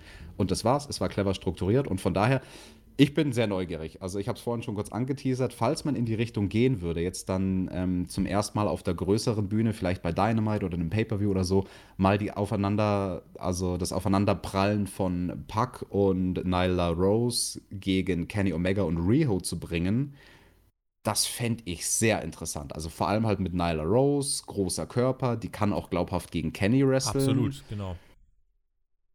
Hat diesen Transgender-Background auch noch, das könnte man da auch noch mal irgendwie in einem Nebensatz erwähnen. Also, ähm, Aber was halt wichtig ist bei der ganzen Sache, A, zwing es den Leuten nicht auf und Mhm. B, mach bitte nicht diesen typischen WWE-Fehler, wenn sich jemand als schwul outet oder whatever, dass du es 50 Mal erwähnen musst, wie Genau. historisch und großartig es ist. Genau. Das, das darfst du nicht machen, weil das nervt Leute und das ist, das nervt legit und es ist auch richtig, dass es nervt, weil es als was Abnormales dargestellt werden soll. Aber wir wollen doch auf den Weg kommen, dass es gleichberechtigt ist. Also muss ich es nicht 50 Mal dir vor die Füße kotzen, sondern ich setze es dir einfach vor und kümmere mich darum, dass es funktioniert. Amen, Brother. Das kann ich nur unterstreichen. Und also auf jeden Fall, da gibt es bei AW durchaus einige interessante Kombinationen, die man bringen kann. Reden wir noch kurz darüber, was sonst bei Dark passiert ist. Die anderen Matches, die haben wie auch die Vorwoche bei Dark schon in der Halle stattgefunden. Und wir hatten im Opener von Dark den Jurassic Express gegen wieder Brandon Cutler und Sonny Kiss. Diesmal hat es Brandon Cutler auch geschafft, mal überhaupt in das Match reinzukommen aber hat abermals verloren. Also damit Brandon Cutler und auch Sonny Kiss immer noch ohne Siege bei AEW. Das nächste Match war interessant, weil da hatten wir tatsächlich eine Storyline-Entwicklung bei AEW Dark. Wir hatten Hikaru Shida gegen Melanie vom Nightmare Collective. Und da hat Awesome Kong versucht einzugreifen mit dem Kendo-Stick von Hikaru Shida. Das hat aber alles nicht funktioniert. Äh, Kong wurde quasi ausgenockt und Hikaru Shida gelingt schließlich der Sieg und das Nightmare Collective dann hinterher streitet sich. Luther war auch mit dabei und es sah alles erst danach aus, als ob die äh, Melanie Cruz ziemlich fertig machen. Awesome Kong hat sie dann auch so fies an, an Hinterkopf ein paar Mal geslappt und am Ohr gezogen. So, ey Mädchen, was machst du? Kannst nicht mal hier gegen die Japanerin gewinnen. Und dann turnen Melanie Cruz und Luther gegen Awesome Kong. Also das Nightmare Collective scheint sich aufzulösen, also nicht nur scheint sich zerfällt. aufzulösen, es zerfällt. Punkt. Genau. Und Auch- dazu kommt, dazu kommt, es gab Mhm. ja vor diesem Match, äh, also es gibt ja eben um dieses Nightmare Collective, du hast diese drei Komponenten mit Awesome Kong, Luther und Mel. Und dann hast du auch Brandy Rhodes. Die spielt nachher bei Dynamite nochmal eine Rolle und sie spielte bei Dark eine Rolle, weil wir so ein Therapiesitzungssegment gesehen haben. Wir haben es letzte Woche schon angedeutet, das war auf äh, YouTube, Twitter und so weiter. Hier haben wir es jetzt bei Dark gesehen und man hat das Ganze weiter gesponnen über die äh, Stimmen, über in Brandys Kopf hat man einfach so ein bisschen ähm, erzählt und äh, man hat irgendwie deutlich gemacht, sie ist nicht immer so. Aber irgendeinen Punkt gibt es, der sie triggert, dann hat sie Halluzination und äh, alles wird schlimmer, spitzt sich zu. Und auch hier hat man, wie ich finde, wirklich gute Arbeit gemacht, um das irgendwie zu versuchen zu erklären, auch wieder so ein bisschen diesen Wandel hinzu oder äh, hinzubiegen, von wegen, Brandy kann auch normal sein. Also sie kann auch einfach nur Codys Frau sein, aber irgendwas in ihrem Kopf ist halt, seitdem sie da mit dem Kopf gegen die Guardrail äh, geprallt ist, irgendwas ist da eben nicht mehr ganz korrekt und da muss man eben dran arbeiten. Genau, also sie hat dann quasi in ihren Halluzinationen von der Therapeutin ganz fiese Sachen gehört. Die, die Therapeutin hat dann quasi die Dinge gesagt, die die Fans online immer bringen, von wegen Brandy, du kannst nicht wresteln und du sollst aus den Shows rausgestrichen werden und du bist scheiße und du kannst nicht kommentieren. Sehr kannst, gut aufgegriffen. Du kannst dies nicht, du kannst das nicht. Da muss ich jetzt kurz ein bisschen aus dem Nähkästchen plaudern. Der Regisseur von diesem Segment war mein guter Freund Matt Burns, den meisten besser bekannt damals als Sick Nick Mondo, als er selbst noch gewrestelt hat. Und der hatte mich, nachdem sie in der Vorwoche zum ersten Mal eine Therapy-Session aufgezeichnet haben, gefragt, ob ich irgendwelche Ideen habe, ob ich Input habe, also weil das halt eine schwierige Challenge für AEW ist. Wie gehen wir damit um, dass Brandy als Charakter gewandelt wird, ein Charakter, der nicht funktioniert? Und ich habe ihm nur eine Sache gesagt, von der ich aber ganz überzeugt war und wo ich froh bin, dass man es jetzt hier umgesetzt hat. Ihr müsst adressieren, dass dass es nicht funktioniert hat. Dass es nicht funktioniert hat. Das ist das Einzige, was transportiert werden muss, weil das ist der Kritikpunkt, der ja dauernd kommt. Der kommt ja auch von euch Zuhörern in unseren Kommentaren die ganze Zeit. Ganz oft kommt diese Frage, ist AEW denn nicht bewusst, dass das nicht funktioniert? Und das ist auch schon alles, was man machen muss. Man muss es adressieren und zugeben und sagen, okay, es hat nicht funktioniert, wir versuchen jetzt was Neues, liebes Publikum, bitte habt Geduld mit uns, wir versuchen es besser zu machen. Und in dem Moment, bei, bei allen Formen von Entertainment, das geht weit über Wrestling hinaus, ab dem Moment, wo du einfach zugibst, dass etwas nicht funktioniert hat, vergibt dir das Publikum. Ab dem Moment ist dir das Publikum in 99% der Fällen wieder wohlgesonnen und sagt, okay, cool, versucht was Neues, äh, neues weißes Blatt Papier, wir sind offen für was auch immer ihr jetzt versucht. Und wie man das hier umgesetzt hat in Form von der Therapeutin, die das quasi in diesen Halluzinationen sagt, fand ich unglaublich stark. Also das war besser umgesetzt, als ich es mir hätte vorstellen können. Absolut. Und, Und es zeigt vor allem auch, äh, dass die Fans einen, einen Einfluss auf dieses Produkt nehmen können und dass AEW gewillt ist, da eben die Schritte in die richtige Richtung zu machen. Das heißt, ihr seht, selbst wenn ihr hier Kommentare schreibt von wegen, das äh, gefällt euch nicht aus dem und dem Grund, irgendwie kommt es bei AEW an und sie bemühen sich wirklich, das Produkt so zu optimieren, dass jeder Fan irgendwie was draus ziehen kann und Spaß haben kann. Und diesen Willen, den weiß ich zu schätzen, weil es eben diese ganz große andere Company gibt, bei der man sehr oft den Eindruck hat, dass sie darauf scheißt, was die Menschen sagen. Das ist auch ein Grund für meinen Verdruss, den ich da eine sehr lange Zeit sehr intensiv empfunden habe. Jetzt wird es gerade wieder ein bisschen besser. Aber ja, und das ist halt ein dicker, dicker Pluspunkt und der lässt die Company auch einfach sympathischer wirken. Und natürlich bist du als Fan dann positiver eingestellt. Genau, und eins muss ich auch noch dazu sagen, was da ganz oft in den Kommentaren kommt bei diesen Therapy-Sessions mit Brandy. Wir haben jetzt diese Woche die zweite gesehen und ich hoffe, da wird es auch noch mehr geben. Ich vermute auch, dass es da noch mehr geben wird. Das kam halt nicht im TV. Also auch interessant, dass AEW wirklich etwas Qualitatives, Hochwertiges produziert, wo einzelne Producer dann eine Woche dran sitzen an diesem Content. Das kann ich euch sagen, da steckt viel, viel Arbeit im ja. Schnitt bei so einem Segment, dass sowas Gutes produziert wird für die Social Media Formate wie eben AEW Dark auf YouTube. Finde ich durchaus bemerkenswert. Und Was um doch bei den, Dark passiert. Genau, um das den Dark-Exkurs kurz fertig zu machen. Genau. Im Main Event hatten wir dann die Best Friends gegen Sean Spears, wieder mit Tully Blanchard begleitet. Wie immer, Tully Blanchard auf der Suche nach einem neuen Tag-Team-Partner für Sean Spears. Diese Woche haben sie jemand ganz Interessanten ausgegraben. Also wirklich im wahrsten Sinne des Wortes. Da mussten sie, glaube ich, ganz tief in der Vergangenheit buddeln. Ich bin mal gespannt, wer von euch da in den Kommentaren sich überhaupt noch an diesen Mann erinnern kann. Colin Delaney. Oha. Ihr habt richtig gehört, aber hat nicht zum Sieg gereicht. Ich glaube, Sean Spears muss weiter nach einem Partner suchen. Die Best Friends haben sich erfolgreich durchgesetzt. Damit machen wir den Punkt hinter diesem Dark-Exkurs. Es hat sich in dieser Woche mal angeboten, einfach 10 Minuten drüber zu reden und gerade diese Analyse, auch Mixed Tag Team äh, Match, was man da jetzt gerade macht. Äh, ich finde das spannend und ich bin auch gespannt auf äh, eure Meinung in den Kommentaren. Das ist einfach was, äh, ja, was bestimmt bei einigen polarisiert, aber was halt in diesem Fall, finde ich, wirklich nochmal ganz klar anders gemacht wurde, als es sonst gemacht wurde und deswegen, ja, positiv hervorzuheben ist. Analyse, die gab es diese Woche, by the way, auch bei Hauptkampf. Da habe ich gesprochen mit dem JME, dem Jens. äh, über WWEs momentane geschäftliche Situation, weil der Börsenkurs da runtergerauscht ist. Und heute im Laufe des Donnerstags wird ja der äh, Quartalsbericht veröffentlicht für das letzte Quartal 2019 und es gibt ganz, ganz viele interessante Analysen jetzt, auch mit dem Start der XFL. Ähm, die Einnahmen von WWE, was kann man erwarten? Alle Sektoren gehen nach unten, außer TV-Shows und das Saudi-Geld, was reinkommt. Super viele spannende Aspekte. Das war ein qualitativ wirklich hochwertiger Podcast, den, äh, also der gerade durch Jens eine sehr professionelle Richtung bekommen hat. Und äh, hört da gerne mal rein, ist wirklich eine Hörempfehlung. Und wenn ihr das Ganze noch mehr unterstützen wollt und diese professionellen Podcasts würdigen wollt, schaut doch gerne mal bei uns auf Patreon vorbei. Dort hört ihr unter anderem diese AEW Dynamite Review direkt nach der Aufnahme.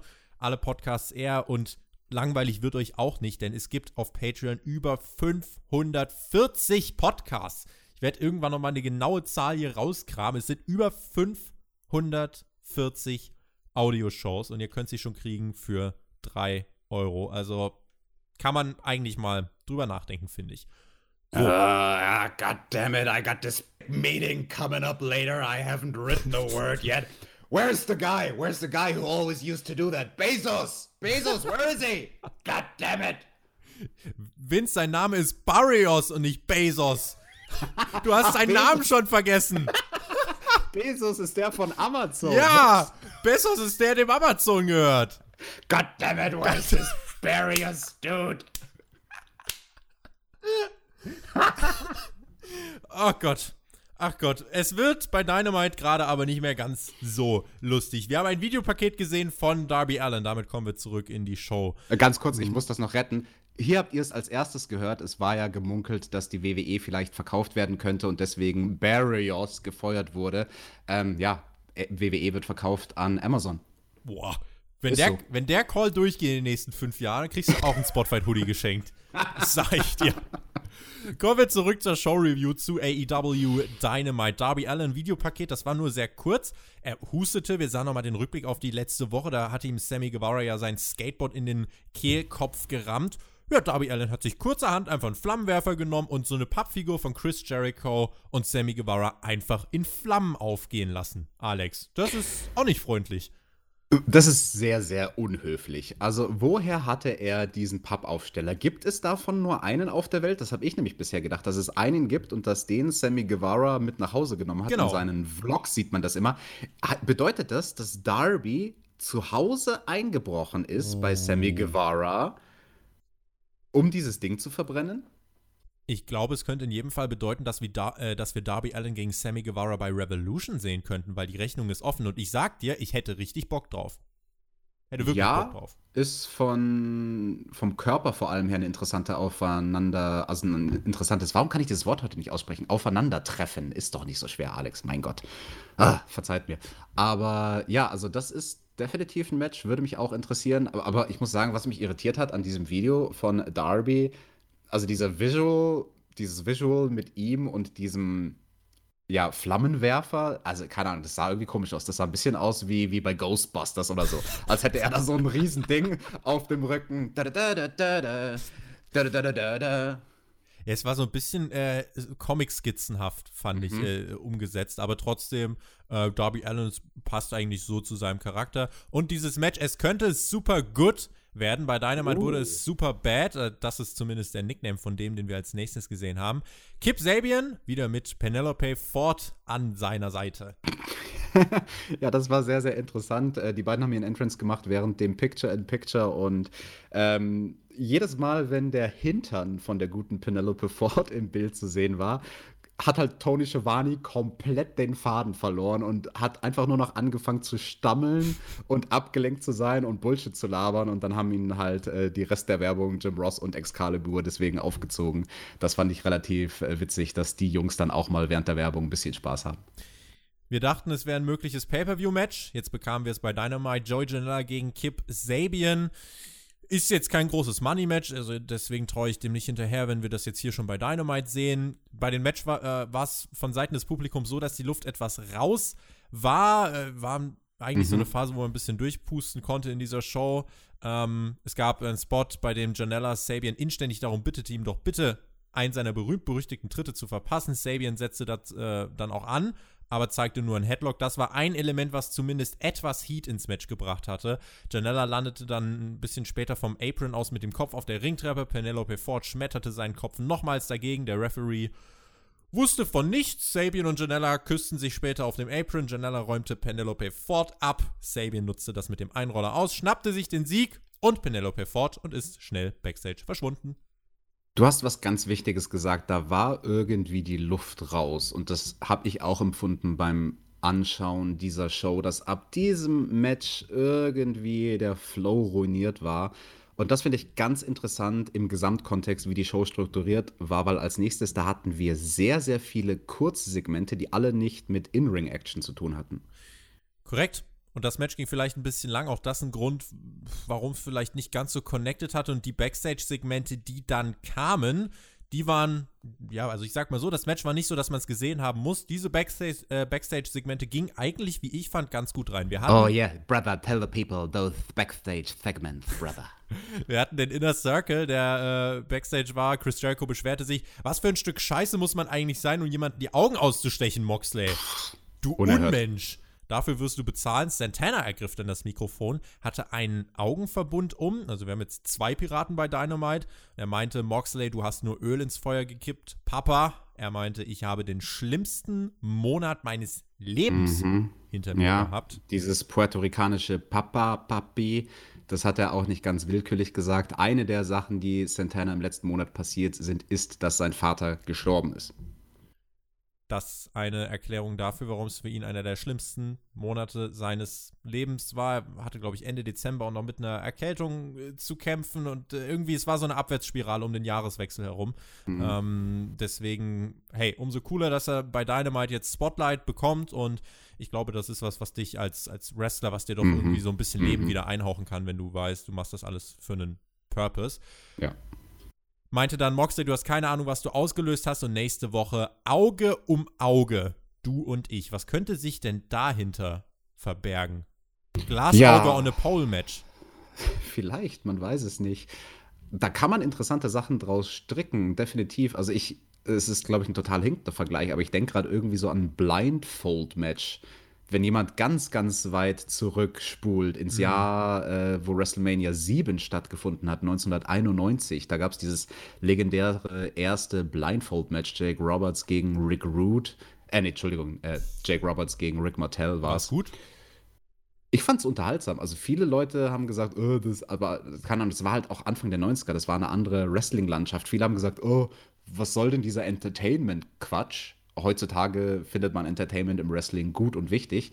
Ähm, ich denke nicht, dass sie das machen werden bei AEW. Das ist jetzt nur ganz random mein erster Gedanke, der mir kam. Man sollte auf jeden Fall damit spielen. Also man wird das natürlich auch machen. Also mit diesen ähm, eingeschränkten beiden Athleten, die beide dieselbe Verletzung haben. Also da, da kann man viel Cooles machen. Was siehst du denn, Tobi? Hast du irgendeinen irgendeinen Matchablauf vor Augen? Nö, ich lasse mich überraschen, Mhm. tatsächlich. Und schau mal, was kommt. Vielleicht wird es ein normales Singles-Match. Äh, vielleicht müssen beide ihre Augenbinde abnehmen. Und man will da irgendwas Intensives verkaufen. Warten wir mal Mhm. ab, was sich Mhm, da mhm. ergibt. Ist vielleicht eine Möglichkeit. Werden wir sehen. Auf jeden Fall füllt man die Zeit bis zum Pay-Per-View, greift das Opening-Segment auf, erzählt die Geschichte weiter. Äh, es spitzt sich zu, liefert dem Zuschauer auch eine Begründung, warum es im nächsten oder in der nächsten Woche diese Ansetzung gibt. Ähm, ist einfach gut. Punkt. Finde, Punkt. da kann man nicht viel mehr sagen. Der Hangman war dann backstage, wurde von der Interviewerin abgefangen. Er war ein bisschen, er war immer noch trotzig und stinkig drauf. Immerhin hat er sein Bier. Die Bugs kamen dazu und konfrontierten ihn. Warum hast du, warum hast du uns nicht einfach eingetaggt? Und Page meinte, schau doch mal, was ich hier auf meiner Schulter habe und präsentierte dann seinen Championship-Titel. Matt Jackson meinte, ja, wenn du es bis nächste Woche noch hast, dann wirst du es spätestens dann verlieren. Ähm, man deutete damit an, äh, dass, also offiziell hieß es, das wurde dann später äh, bekannt gemacht, dass ähm, der Hangman und Kenny Omega auf SCU treffen werden. Es wird also dieses Rematch, dieses Titel-Rematch wird es dann nächste Woche geben. Ich habe es aber auch durchaus als einen Hint verstanden ähm, für das Match Hangman und Omega gegen die Young Bucks. Das könnte ja auch noch was sein, was dann Mhm. gerade für Revolution sehr spannend und interessant werden würde. Außerdem äh, zwei Matches, äh, was dann noch, äh, oder was, was generell noch äh, bestätigt wurde für die kommende Woche. Es ist- Aber, stopp, Tobi, bevor du zu den Matches kommst, gab es noch einen interessanten Moment in diesem Backstage-Segment mit Hangman, Adam das Page. will ich auch noch machen. Das willst du auch noch machen? Ja, gut. Ja, gut, Alex, ja, Alex. Alex, Alex. Gemach, gemach. muss ich dich, da muss ich dich energisch in die Schranken weisen. In zwei Wochen in Atlanta gibt es nämlich eine Tag Team Battle Royale und der Gewinner bekommt dann ein Title Shot bei Revolution. Ein Schelm, wer Böses dabei denkt. Die Bugs habe ich da nämlich im Kopf. Außerdem nächste Woche das Women's Titelmatch, das habe ich angesprochen. Und äh, was man dann auch noch äh, in Ausblick gestellt hat. In zwei Wochen Cody Steel Cage Match gegen Wardlow. Und in drei Wochen, und das finde ich ist ein Knaller, ist die letzte Ausgabe vom Pay-Per-View und das Match hat Pay-Per-View-Kaliber. Ein äh, 30-Minute Ironman-Match zwischen Kenny Omega und Puck. Hat das für dich auch Pay-Per-View-Kaliber? Dieses Match hat nicht nur Pay-Per-View-Kaliber, das könnte für Kenny eine ganz, ganz große Bedeutung haben. Wir haben das ja schon mehrmals erwähnt, das, was ihm fehlt für das nordamerikanische Publikum. Ganz, ganz viele Leute, nämlich alle die, die nicht Die Hard Wrestling-Fans sind, haben Kenny Omega noch nie gesehen in einer von diesen Performances, die ihn in Japan berühmt gemacht haben. The Best Bout Machine, diesen Nickname hat er nicht ohne Grund, den hat er, weil er in diesen langen Mammut-Matches abliefern kann. Und ich muss dir ganz ehrlich sagen, habe fast die Befürchtung, dass 30 Minuten zu kurz sind. Also mein erster Gedanke war, warum nur 30 und nicht 60 Minuten? Und mein zweiter Gedanke war, warum macht ihr nicht einfach zwei Stunden? Also, weil egal ob Pay-Per-View oder Schwierig, schwierig für ein TV-Produkt.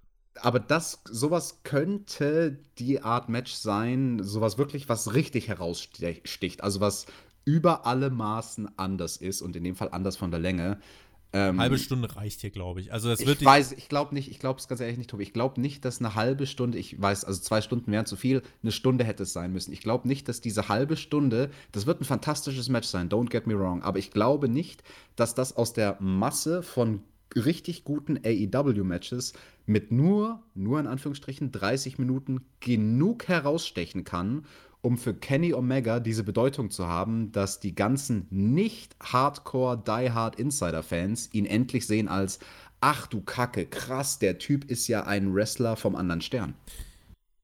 Ich glaube, es wird so ein, vielleicht wird es ein japanischer Stil und man wird einfach den Anfang kürzen. Japanische Matches sind ja am Anfang häufig methodisch und äh, sehr, ja, wird viel, Körperteile werden bearbeitet, methodical working und wahrscheinlich wird man hier so eine Anfangsphase auch haben, aber eben einkürzen und dann wird es zum Ende, glaube ich, großartig. Wir warten einfach mal ab. Auf jeden Fall hat man damit äh, für die nächsten drei Wochen schon wirklich was rausgehauen. Kommen wir nochmal zu diesem Segment hier zurück bei Dynamite. Also nächste Woche das Titelmatch. Kenny und Omega gegen SCU. Und Nick Jackson meinte dann noch, ich glaube, ich bin mir auch ziemlich sicher, was hier mittlerweile das Problem ist. Und dann nahm er dem Hangman seinen Bierbecher weg und verschwand mit seinem Bruder und der Hangman.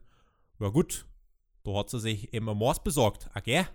Ja, auf wundersame Art und Weise hatte der Hangman dann auf einmal eine dicke Masse Bier. Das sah eher aus wie eine ganze Gallone. Das war riesig, dieser Krug, den er da in der Hand hatte. Auf wundersame Weise erschien der dann einmal. Irgendwie hat er sich so unter der Hüfte das Ding hochgezogen. Irgendjemand wird ihm das natürlich dann unter der Kamera schnell gereicht haben, nachdem die Young Bucks gegangen sind. Das war deplatzierte Comedy. Das war das, was ich vorhin am Anfang der Sendung gemeint habe, wo wir über Orange Cassidy geredet haben und dessen Comedy-Spots, die gut platziert sind. Das hier war ein gut geschauspielertes Segment, was einen ernsten Inhalt vermittelt hat. Diesen drohenden und schön langsam erzählten Clash, der kommen wird bei The Elite. Diese Gruppierung zerbröckelt langsam. Es ist ernster Content, es war super geschauspielert und für mich wurde das total kaputt gemacht durch diesen deplatzierten Gag. ja, da habe ich nur ein Maß Bier. Der Hangman und äh, The Elite standen ja auch separat in der Bauchbinde vom Opener. Das fällt mir jetzt auch noch gerade ein. Also da findet auf jeden Fall ein Split statt. Und hier, es war so ein bisschen wie so in einer Komödie, dass er dann einfach so, die, es hat noch so dieses, dieser Lacher gefehlt, so der eingespielte, von wegen, ha, er hat einfach Amors sich besorgt. Aber gut, ich habe gelacht tatsächlich. Aber wenn du die Kritik bringst, naja, stimmt wohl. So, damit kommen wir zu diesem Hauptsegment. Wir überziehen heute maßlos. Es wird ein langer Podcast. Ich hoffe, ihr kommt damit klar. Jonathan wird mich auspeitschen. Ausgepeitscht hat MJF auch Cody. Ten Lashes. Hast du eigentlich irgendein vergleichbares Segment so schon mal im TV in einem Main Event von einer Wrestling-Show gesehen? Im TV in einem Main Event Segment nicht, aber es gab Ten Lashes Segmente schon also in den Zeiten der Territorien, bevor WWE, WWF damals alles aufgekauft hat, ähm, ich meine auch der Vater von Cody, dass der in solchen Segmenten schon irgendwie involviert war und wenn es nur als Creative Guy backstage war. Also das ist nichts, was es noch nie im Wrestling gab, aber ja, etwas, das zum ersten Mal als Main Event sozusagen einer TV-Show präsentiert wurde. Und ich war sehr, sehr neugierig. Ich war sehr neugierig, ob es Cody als kreativen Geist hinter diesem Segment gelingen wird, das wirklich darzustellen als etwas, ja, wo das Rad neu erfunden wird. Man spielt im Laufe der Show Clips ein, unter anderem von Taz, auch von Dustin Rhodes. Die haben sich zu, zu, dieser Stipulation geäußert und meinen, das wird halt sehr brutal und Cody muss sehr tough sein. Und mit 20 Minuten offener Showtime ertönte dann die Musik von MJF. Ich habe gewittert, dass das, dass das intensiv werden könnte. Das Publikum hat MJF gehasst. Es gab auch ähm, eine Schilderreihe im Publikum, mit der hieß es MJF likes to lash himself. Cody machte sich danach auf den Weg zum Ring motiviert sieht anders aus. Sein Gesichtsausdruck war, wie beschreibt man es, bedächtig, krampfhaft gelassen, aber irgendwie auch angespannt und vielleicht sogar ein bisschen beängstigt. MJF applaudierte Cody, als dieser zum Ring kam und dann gingen wir noch ein letztes Mal in die Werbung. Wie war deine Gefühlslage so zu diesem Zeitpunkt? War das eine Anspannung bei dir? War es wirklich einfach dieses Gespanntsein? Es war Neugierde, ja. Also weil mit Blick auf die Uhr, ich wusste, es sind noch 15 Minuten, 15 volle Minuten übrig, bis die Sendung vorbei ist. Das ist ziemlich lang für 10 Lashes. Also das ist mehr als eine Minute für jeden einzelnen Lash. Und ich war sehr, sehr gespannt, wie sie das aufziehen würden, ja. Cody hat sich im Ring dann entblößt, zog seine Jacke und sein Shirt aus und wartete dann darauf, dass MJF loslegt. Und ähm, MJF griff zum Mikro und meinte: Guck mal, diesen Gürtel, den ich hier trage, der ist eigentlich zu schön, um dich damit zu schlagen. Gib mir doch deinen. Asshole Chance. Äh, Cody übergab dann den Gürtel an MJF. Es stand zum Zählen auch ein Referee im Ring, falls irgendwer während des Segments vergessen sollte, wie man von 1 bis 10 kommt. MJF trollte Cody, schnippte mit dem Gürtel, ohne ihn zu berühren und spielte so ein paar Kopfspielchen. Cody Chance vom Publikum und dann kam er, der erste Schlag. MJF kostete das aus, zog sein Jackett aus und dann kamen der Butcher, Blade, Kip Sabian, Sammy Guevara und auch Britt Baker heraus, um sich das anzusehen. Was hat Cody denn auf einmal mit Britt Baker am Hut? Ja, ich weiß auch nicht, die ganzen Heels kommen raus, unter anderem auch die frisch heel geturnte Britt Baker. Keine Ahnung, ich kann es mir auch nicht wirklich erklären. Ich kann mir nur denken, also weiß nicht, vielleicht hat das was zu tun mit ihrem Background als Zahnärztin, dass sie irgendwie aus, aus medizinischer Neugierde rausgekommen ist, weil, also manche Leute, die vertragen das ja nicht, die Betäubung, die du beim Zahnarzt kriegst. Und vielleicht wollte sie einfach gucken, was wären denn so Alternativen? Also, wenn sie vielleicht die Patienten vorher mit so einem äh, Gürtel auspeitscht. Den Kiefer auspeitschen nicht den Kiefer, aber so Schmerzverteilung, weißt du, so 10 Lashes auf den Rücken, dann, dann ist der Schmerz verteilt. Dann sind die Patienten so abgelenkt, weil ihnen der Rücken wehtut, dass sie in Ruhe am Kiefer operieren kann. Das wäre doch was, oder? Das wird sein. Das wird Garantiert. sein. Der zweite laute Lash ging durch und Cody starrte MJF in die Augen, aber er darf ihn eben nicht berühren. Der dritte Lash folgte. Cody sank dann auf die Knie. Arn Anderson kam heraus, schritt zum Ring und sprach mit Cody und MJF meinte, You can't help him, old man. Der vierte Lash kam hinterher. Man sah schon die ersten roten Striemen an Codys Rücken. Hab dann auch gesagt, okay, das muss auch hier ins Thumbnail. Alex, diese Schläge mit dem Gürtel, da kann man nichts worken, oder? Also das tut schon mal kurz ja. weh. Ja, da kannst du nichts worken. Das, was du versuchen musst, ist es im TV so gut wie irgendwie möglich zu beleuchten. Und das hat AEW meiner Meinung nach getan. Ich hatte mich vorher gewundert, mir ist es zum ersten Mal in dieser Sendung wirklich aufgefallen bei dem Damenmatch, wo Britt Baker auch im Ring war. Da hatte ich mich gewundert, so, hä, irgendwas, irgendwas ist anders an der Beleuchtung bei dieser Show, weil man Schatten auf dem Ring hatte, also von den Leuten, die wresteln. Also auf eine ganz andere Art und Weise wie sonst. Sonst ist es, glaube ich, so ausgeleuchtet, dass du quasi keine Schatten hast. Und also das ist interessant, dass AEW die gesamte Show anders ausgeleuchtet hat, damit es dann nicht auffällt, dass man für das Main Event Segment auf einmal die Beleuchtung wechselt, damit die Striemen am Rücken besser zu erkennen sind. Das zeigt dir aber auch, dass die da wirklich Hirnschmalz reingesteckt haben. Also, dass sie wirklich überlegt haben, wie inszenieren wir diese 10 Lashes am wichtigsten. Und irgendjemand hat gesagt: Moment mal, Jungs, das muss im TV gut ausschauen. Wenn das im TV nicht gut ausschaut und man diese Streamen nur live sieht, dann bringt uns das alles überhaupt nichts. Und ich finde, da haben sie alles rausgeholt. Der fünfte Lash brachte Cody wieder zu Boden. Sein Bruder Dustin Rhodes kam heraus, stellte sich im Ring MJF gegenüber, aber Wardlow baute sich dann auf. MJF meinte, willst du den Rest? Tja, so funktioniert das Spiel nicht. Also verschwinde aus meinem Ring und schaust dir wie jeder andere hier an. Fans feuerten Cody an und MJF setzte dann zwei schnelle Schläge hinterher. Auch die Young Bucks kamen dann heraus. MJF wollte, dass Cody aufgibt. Das tat er aber nicht und man baute diese Emotion auf. Codys Freunde motivierten ihn, er soll durchhalten. Cody rollte sich dann noch aus dem Ring und hatte ein bisschen Probleme, sich auf den, auf den Beinen zu halten, fühlte diesen Schmerz und auch die Augen von Cody wurden dann so ein bisschen glasig. MJF war in diesem Segment der perfekte Heel. Er war das perfekte Arschloch. Reizte auch die Zeit zwischen diesen Lashes wirklich gut aus. Gab den achten Schlag und einen Stay Down Bitch von MJF. Wieder laute Cody-Chance. Der sank wieder auf die Knie und meinte, mach weiter, noch zwei. Zeigte zwei und dann zeigte er und danach noch ein, zeigte den Mittelfinger. Wardlow griff ein und MJF meinte, hier, einen der Schläge gebe ich jetzt an Wardlow ab und es gibt die Wardlow Sucks Chance. Wardlow starrte auf Cody und schlug ihn dann mit einer Wucht tatsächlich mhm. nieder. Ich bin zusammengezuckt. Die Kommentatoren mhm. zählten das auch wirklich großartig. Cody sank zu Boden. Seine Hand blutete dann. Also irgendwie hat der Gürtel dann so umgeschlagen vielleicht. Äh, und ein Lash sollte dann noch folgen. Brandy Rhodes kam heraus.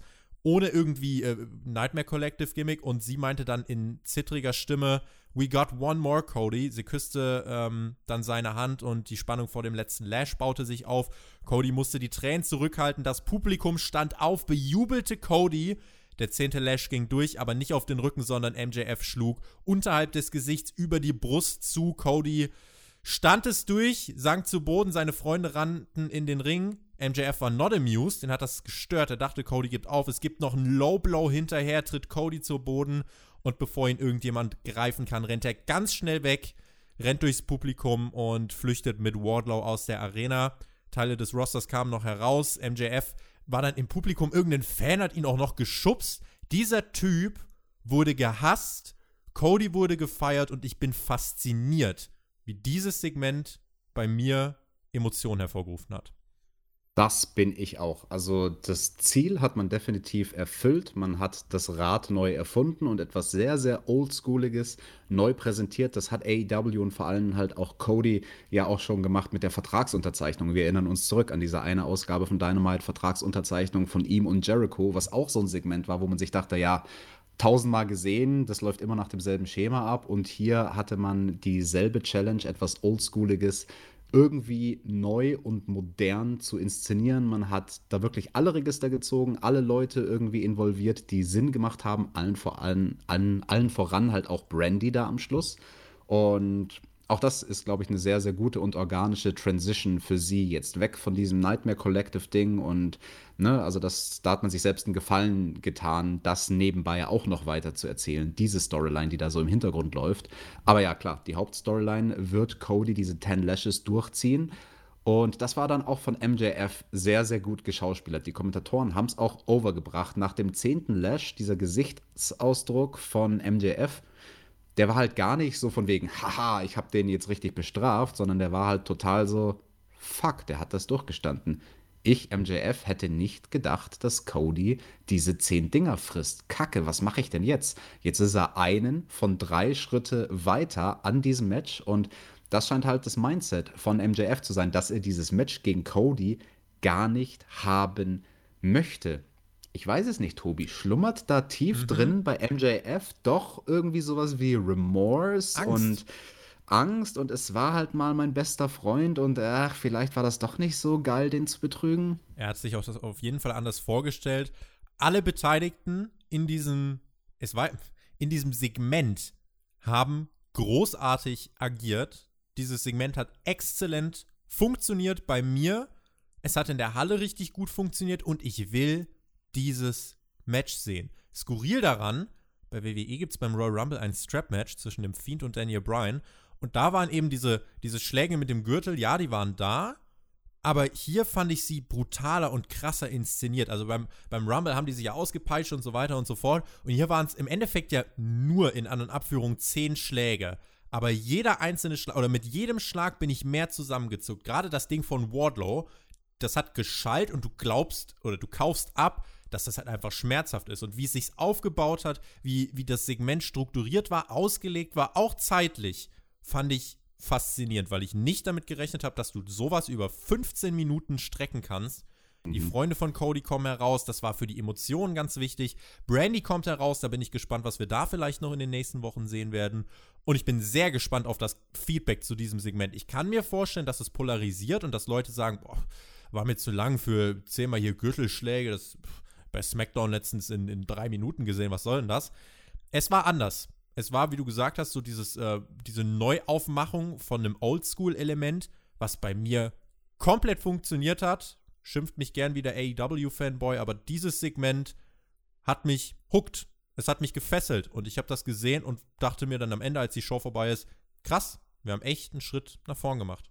Ja, das unterschreibe ich alles, was du gesagt hast. Wenn ich jetzt auf ganz, ganz, ganz hohem Niveau meckern wollen würde, dann hätte ich nur eines zu kritisieren. Man hätte noch mehr von diesem Effekt, den die Gürtelschläge hatten, rausholen können, wenn es ein bisschen mehr Blut gegeben hätte.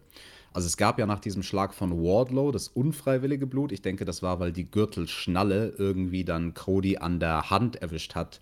Ähm, kann auch der Gürtel selbst gewesen sein, der ihn da irgendwie berührt hat. Aber nichtsdestotrotz, dieser eine Tropfen Blut, der hat schon gut getan, im Sinne von, dass es das halt nochmal legit gemacht hat, sodass man, ab dem Moment, wo Blut fließt, da weißt du halt als Zuschauer, okay, das ist definitiv nicht gefaked. Und das wäre halt eine Möglichkeit gewesen. Also man hätte das machen können, als zum Beispiel vielleicht dann mal in der Mitte oder gegen Ende vom Segment Dustin rausgerannt ist und wenn jemand wie er, der sich mit Blading auskennt, seinem Bruder an den Rücken fasst, so quasi um die, um die Schwielen zu streicheln, sage ich jetzt mal blöd, ähm, dass er da mit einer Rasierklinge ihm ein, zwei kleine Cuts setzt, einfach nur um ein bisschen Blut zu haben, dass es noch theatralischer ausschaut. Aber, wie gesagt, das ist Meckern auf hohem Niveau das hat es nicht zwingend gebraucht, weil es hat auch so funktioniert. Großartiges Segment und ich sage mal wieder, Chapeau AEW, ihr habt etwas neu erfunden. Unterm Strich, für mich, starke Ausgabe. Wirklich gute, gute, gute Ausgabe. Bis auf Sabian gegen Janella, was bei mir als Match einfach nicht geklickt hat, war ja alles irgendwie dann doch zielführend. Es gab diese Fail-Sequenz im Eight-Man-Tag-Team-Match, äh, aber ansonsten Women's Division hat man in dieser Woche alles richtig gemacht. Mox Jericho spitzt sich weiter zu. Der Hangman Jesus, der Hangman, der manövriert sich gerade halt wirklich in eine Sackgasse und muss ein bisschen aufpassen.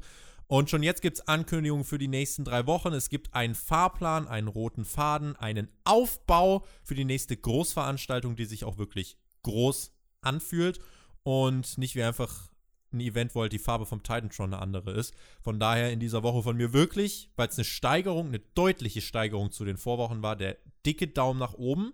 Ich werde abstimmen für starke Ausgabe. Für was stimmt ihr ab? Rechts oben könnt ihr das genau jetzt tun, wenn ihr es noch nicht getan habt. Alex, wo wirst du denn draufklicken oder wie schätzt du diese Show final ein? Ja, also ich fand schon auch eine starke Ausgabe, definitiv überdurchschnittlich, aber von der Gesamtstruktur, vom Aufbau her hätte man sie verbessern können. Weil ab dem Moment, wo wir Kip Sabian gegen Janella hatten, da ging es ziemlich schnell steil bergab und dass wir nach diesem Kip Sabian-Janella-Match dann fünf Backstage-Einspieler hatten, also fünf kurze Segmente am Stück, gefolgt von dem sechsten Non-Wrestling-Segment, dem Main-Event-Segment mit den zehn Lashes. Das war sehr viel Non-Wrestling am Stück am Ende der Show. Und ich glaube, das hätte der Veranstaltung und der, der TV-Sendung in dem Fall ja gut getan, wenn man das anders strukturiert hätte und ein bisschen die In-Ring-Action anders aufgeteilt hätte und anders unterbrochen hätte mit den ganzen Videoeinspielern, die man hatte. Ich bin gespannt auf die Ratings, was da in dieser Woche rauskommt, ob das Main Event Segment wirklich gezogen hat oder ob die Leute gedacht haben, ja, dauert zu lange, ich schalte um aufs USA Network und zu dieser anderen Wrestling Show. Die Review dazu bekommt ihr selbstverständlich von ja, unseren äh, Nachahmern. Sie sind auf den Spuren eines guten Podcasts. Sie versuchen es weiter. Mal gucken, ob sie es schaffen.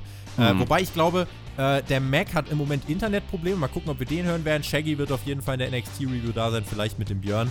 Mal gucken. Äh, ja, auf jeden Fall die NXT-Review hört ihr noch im Laufe der Woche hier selbstverständlich bei uns. Wir schließen unseren Overrun ab. Deswegen auch nur die kurze Abmoderation. Alex, vielen lieben Dank fürs Dabeisein. Vielen lieben Dank an alle Hörer fürs Zuhören. Und ich bin raus. Wir hören uns, wen es betrifft, nächste Woche wieder. Bis dahin, macht's gut, auf Wiedersehen, genießt Wrestling. Tschüss. Tschüss, Team TJT verabschiedet sich. Das ist dein Spot, Tobi. Da musst du sagen, TJT. TJT.